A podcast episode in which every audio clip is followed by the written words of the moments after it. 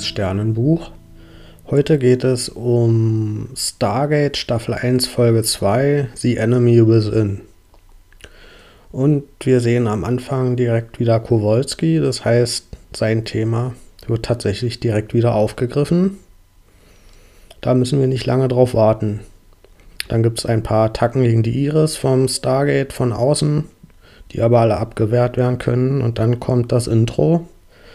Und da haben wir diesmal so ein klassisches Serienintro mit Szenen aus der Serie. Und da hat mir vom Pilotfilm das Intro besser gefallen, wo wir einfach nur diese Schwenks über das Sterntor gesehen haben. Das hat für mich mehr Atmosphäre gehabt und das fand ich ein bisschen spezieller und hat mir besser gefallen. Es stellt sich raus, dass der General doch skeptisch Tialk gegenüber ist. Also da habe ich mich ein bisschen zu früh gefreut, dass er da mit offenen Armen empfangen wird. Aber O'Neill ist weiterhin auf seiner Seite und hat dann mit ihm ein Gespräch über Rassismus. Das ist sicherlich auch kein Zufall, dass Tialk ein schwarzer Schauspieler ist. Mm, das finde ich gut, dass sie das Thema aufgegriffen haben. Ich bin gespannt, ob das jetzt damit abgehakt ist oder ob das noch öfters zum Vorschein kommt. Das werden wir dann sehen. Mm, Im Briefing erfahren wir, dass es viele hundert Welten gibt, die von den Gua'uld beherrscht werden. Also die sind wirklich weit verbreitet im Universum. Und da gibt es einiges zu tun für das Team in Zukunft, wenn sie sich mit denen anlegen wollen stellt sich weiterhin raus, dass es die Urmenschen gab, die Taori, und dass sie von der Erde kamen. Und von dort aus durch das Sterntor sich auf die verschiedenen Welten verteilt haben. Und dadurch, dass aber im alten Ägypten dann das Sterntor verbuddelt wurde, sind die Goa'uld nicht mehr zurückgekommen und dadurch konnten sich die Menschen ungestört entwickeln und konnten sich überhaupt so weit entwickeln, ohne dass die Goa'uld da eingegriffen haben. Ja, wir sehen dann, dass Kowalski von seinem Goa'uld unter Kontrolle gebracht wird und versucht, durch das Sterntor zurückzureisen und wie in der letzten Folge mit Chari wird denn in dem Fall jetzt Carter von ihm gefangen genommen und wir haben wieder dieses Damsel in Mistress Trope. Also jetzt schon in der zweiten Folge, in, in der zweiten Folge in Folge. Hm, ja. Auch da muss man mal gucken, wie sich das in den nächsten Folgen entwickelt. Es stellt sich raus, dass das Team wirklich mit allen Mitteln versucht, Kowalski zu retten von dem Symbionten.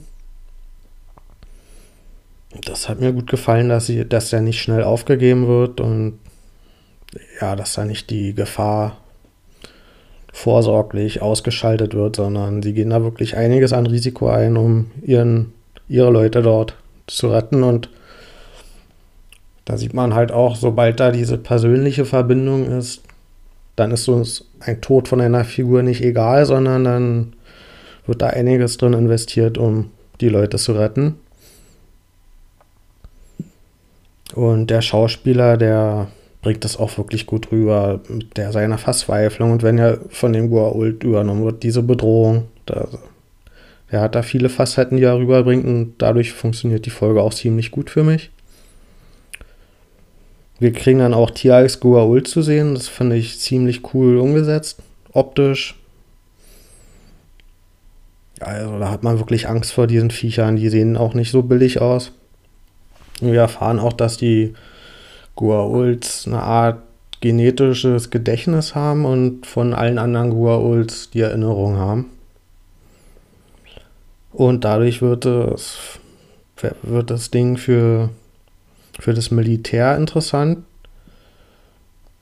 Also sie wollen offenbar mit diesem Gua'uld verhandeln oder Forschung betreiben und deswegen soll der auch überleben. Und als sich dann rausstellt, dass der von Kowalski weg ist, dann wollen sie dann auch Tieralks ja, Tieralks Gua'uld haben.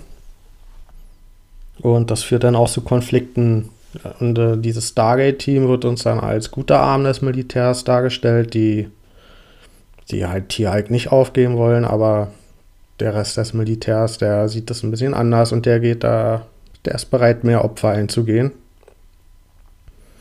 Ja, und das ist natürlich auch eine weit verbreitete Erzählung, dass, dass wir eine Gruppe sehen, wo die Gesamtorganisation kritisch dargestellt wird, aber unser Team, das sind die Guten innerhalb des Systems, die da versuchen, ein bisschen besser die Werte hochzuhalten.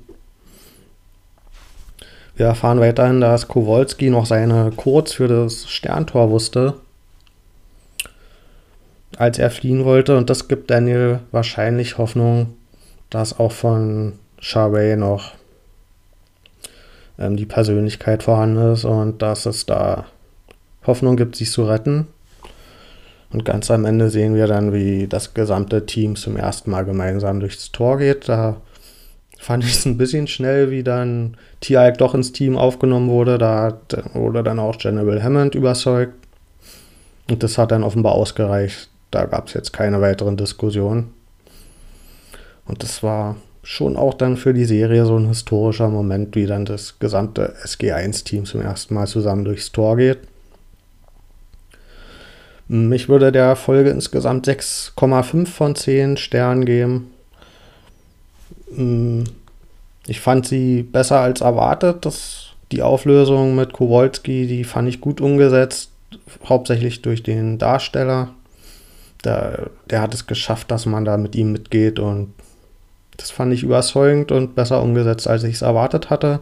Diesen Twist fand ich am Ende unnötig, dass ja, dass der Guaul dann trotzdem noch von ihm Besitz hatte, obwohl er eigentlich schon rausgenommen wurde. Hm, ja, also für mich war an der Stelle das Thema eigentlich schon auserzählt. Deswegen gibt es einen halben Sternabzug, sonst wären es wie davor auch sieben von zehn Punkten gewesen. Das ist alles noch nichts mit Lieblingsfolgenpotenzial, aber kann man sehr gut gucken. Es ist nicht langweilig, ist spannend. Es werden die Themen bis zur nächsten Folge genommen, sodass man da einen roten Faden hat. Ja, ich bin weiterhin gespannt, wie es weitergeht. Tschüss.